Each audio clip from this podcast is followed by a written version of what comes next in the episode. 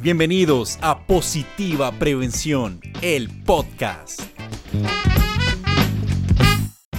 Hola a todos.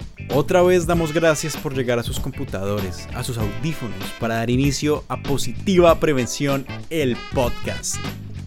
Mi nombre es Esteban Pardo y los acompañaré en este espacio creado para compartir desde Positiva Compañía de Seguros.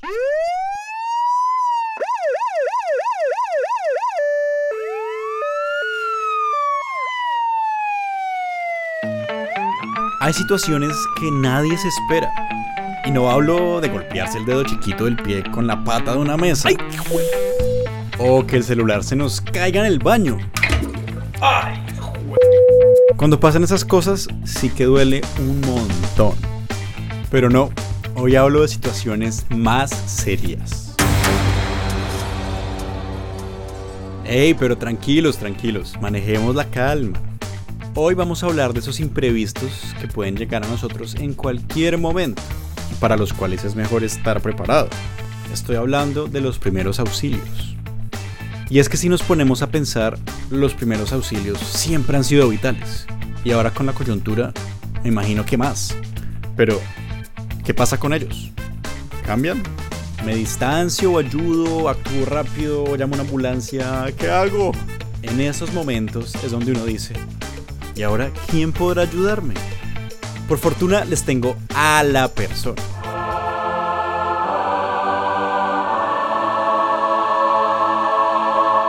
Con nosotros está nuestra invitada de este episodio.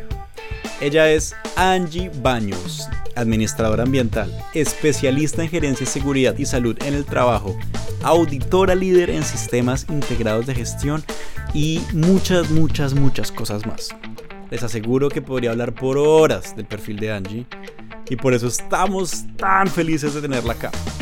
Hola Angie, muchas gracias por acompañarnos. ¿Cómo te trata esta nueva realidad? Hola, ¿cómo vas? Bien, bien, estamos súper bien y esta nueva realidad nos ha tratado bien. Bueno Angie, me alegra. Y como es de costumbre en este programa, pues comencemos por el principio. Todos tenemos una idea, pero no todos sabemos esto muy bien. ¿Cuál es la definición internacional de los primeros auxilios? Bueno, los primeros auxilios se definen como esa asistencia inicial e inmediata que se le presta a una persona que está lesionada o enferma en el lugar del suceso. ¿Eso qué quiere decir? Es la atención prestada antes de dirigir al lesionado al centro de salud más cercano, si es necesario, y que preserva la vida de esta persona antes de que llegue la atención médica. Mm, ok, o sea, no es el primer grito de auxilio que hace la persona, como a veces gente piensa. no, mentira. Eso es como quien dice lo primero que se debe hacer en caso de un suceso así. Supongo que para ayudarle a alguien con primeros auxilios, primero hay que saber sobre primeros auxilios. En ese caso, me guío por lo que he escuchado o si yo tomo un curso para darlos, ¿acaso recibo la misma capacitación que un paramédico? Angie, ayúdanos ahí. Bueno, ven, te explico. En la mayoría de los casos, quienes atienden estas situaciones las llamamos primer respondiente. Son esas personas que deciden participar en la atención de ese lesionado. Esa persona se encarga de evaluar la escena, revisar el lesionado y activar las alertas. Por lo general, estas personas no son de los servicios de salud, por ende están limitados a los conocimientos que puedan tener. De allí la importancia de que quienes atienden estas situaciones estén entrenados y conozcan las prácticas necesarias para preservar la vida del lesionado y de sí mismos. Mm, ok, ok, ok. Es decir, que la persona lesionada está en riesgo y la persona que decide salvar una vida también. Esta persona debe tener en cuenta siempre que debe tomar acciones de prevención para poder reducir el riesgo de contagio de cualquier enfermedad ocasionada por agentes de riesgo biológico que son potencialmente peligrosos, como los patógenos o los agentes infecciosos. Esos agentes infecciosos son bacterias, virus, hongos, parásitos o fluidos corporales. Los mecanismos de transmisión de estos agentes se dan por contacto con fluidos corporales de la persona que está siendo atendida. Esta es una de las más comunes. También la transmisión se puede dar por gotas provenientes de los pacientes cuando tosen, estornudan o hablan. Estas gotas entran en contacto con las mucosas y generan Contagios. Otra forma de transmisión se da por inoculación. Esta se genera cuando se producen accidentes con objetos cortantes, objetos punzantes o cortopunzantes que han estado en contacto con fluidos de una persona potencialmente infectada. wow, mm, es que son muchas, muchas variables importantes que hay que tener en cuenta. Bueno, y con lo que estamos viviendo se sumarán incluso más. Y es que, Angie, en tiempos de pandemia y, bueno, eventualmente post pandemia, ¿cuál será la manera segura de practicar los primeros auxilios. Es importante que quien brinda esta atención en primeros auxilios pueda hacer uso de elementos de bioseguridad, los cuales actúan como barreras para evitar la exposición directa a sangre, y a otros fluidos orgánicos. Los equipos de bioseguridad básicos que deben tener estas personas son guantes de látex, monogafas y tapabocas. Esos elementos siempre deben ser usados por quienes hacen esa atención al lesionado. Es así como el concepto de bioseguridad siempre ha estado presente en quienes tienen entrenamiento en primeros auxilios. Angie, ¿qué son monogafas, por cierto? Monogafas es la protección usada en los ojos y estas tienen una particularidad y es que no son abiertas como los lentes comúnmente usados. Eh, son cerradas en los laterales para evitar que las gotículas o que estas secreciones que pueden salir de la persona lesionada puedan entrar por la vía ocular y contagiar a la persona que brinda el primer auxilio. Ah, ok, ok. Mucho más claro. Gracias, Angie. Están escuchando Positiva Prevención, el podcast y quédense que esto se está poniendo bueno. Y sí, pues así es, cuando se trata de salvar una vida, cada segundo cuenta. Y bueno, Angie, cuéntanos, ¿qué cosas tienen que tener súper claras una persona que va a dar primeros auxilios en esta época de COVID?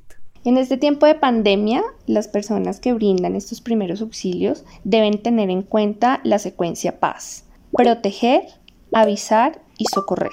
Proteger evitando que el accidente sea más grave para las personas que están afectadas o que los daños se hagan extensivos a otras personas. Avisar estableciendo los contactos pertinentes y llamándose a los servicios de asistencia, la línea 123, para informar lo que ha sucedido. Y socorrer dando asistencia a la persona lesionada o enferma. Para este paso, la persona que haga esta asistencia debe estar entrenada para hacerlo y contar con los elementos de bioseguridad básicos que ya los nombramos anteriormente. Si no sabe esta secuencia PAS, esta persona debe simplemente acompañar al lesionado, observar su estado para que cuando llegue el personal de salud pueda dar la información necesaria. Ah, bueno, listo, Angie. Mejor dicho, si uno no sabe, solo acompañas y reporta al personal de salud, ¿cierto? Así es. Bueno, y todo lo que acabas de contarnos, pues es preparación física, logística y mental para poder salvar una vida. En esos momentos, ¿las técnicas también cambian? Sí, en estos momentos de pandemia y obviamente post pandemia, las técnicas van a cambiar un poco. En la valoración primaria de un lesionado valoramos vía aérea para verificar la obstrucción de esta vía y en este momento debemos evitar acercar la cara a la persona lesionada. Para buscar signos de vida y ausencia de respiración normal, es importante poner tapabocas al lesionado. No debemos escuchar ni sentir la respiración colocando la oreja y la mejilla cerca a la cara ni a la boca del lesionado. Y debemos efectuar la llamada de socorro al 123. Si es posible, debemos usar los manos libres y seguir las instrucciones que nos den. Si se percibe un riesgo de infección, se debe colocar un paño o una toalla sobre la boca y la nariz de la persona lesionada que se está atendiendo y siempre debemos usar los elementos de protección personal.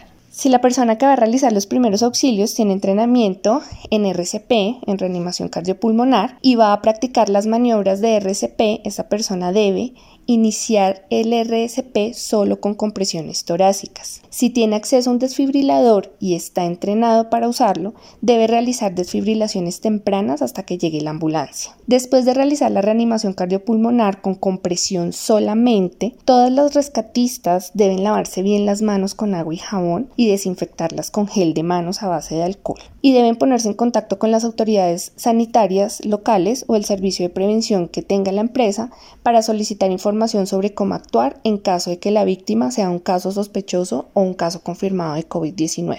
Hmm. Encima de que ya es bien difícil, ahora con todo el tema del coronavirus se pone aún más complicado esto. Bueno.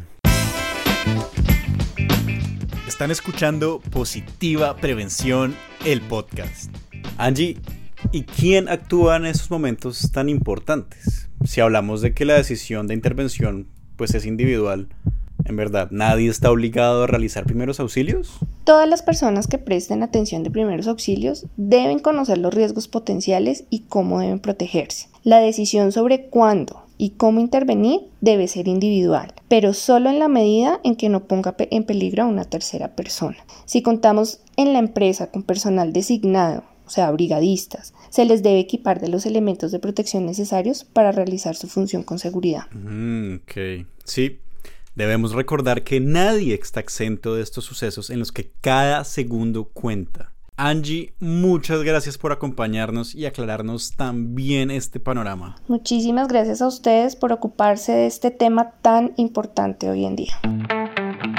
Y bueno, para resumir, recuerden muy bien la secuencia paz. Proteger, avisar llamando al 123 y socorrer. Pero ojo, que solo deben hacerlo si están entrenados. Y también importante que tengan en cuenta el tema del COVID-19 en todo esto y utilizar los elementos de bioseguridad recomendados. Y bueno, así concluye este episodio y espero que seamos conscientes de todo lo que aprendimos hoy. Pronto nos reuniremos en el próximo Positiva Prevención, el podcast.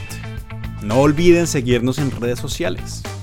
Nos vemos en el siguiente.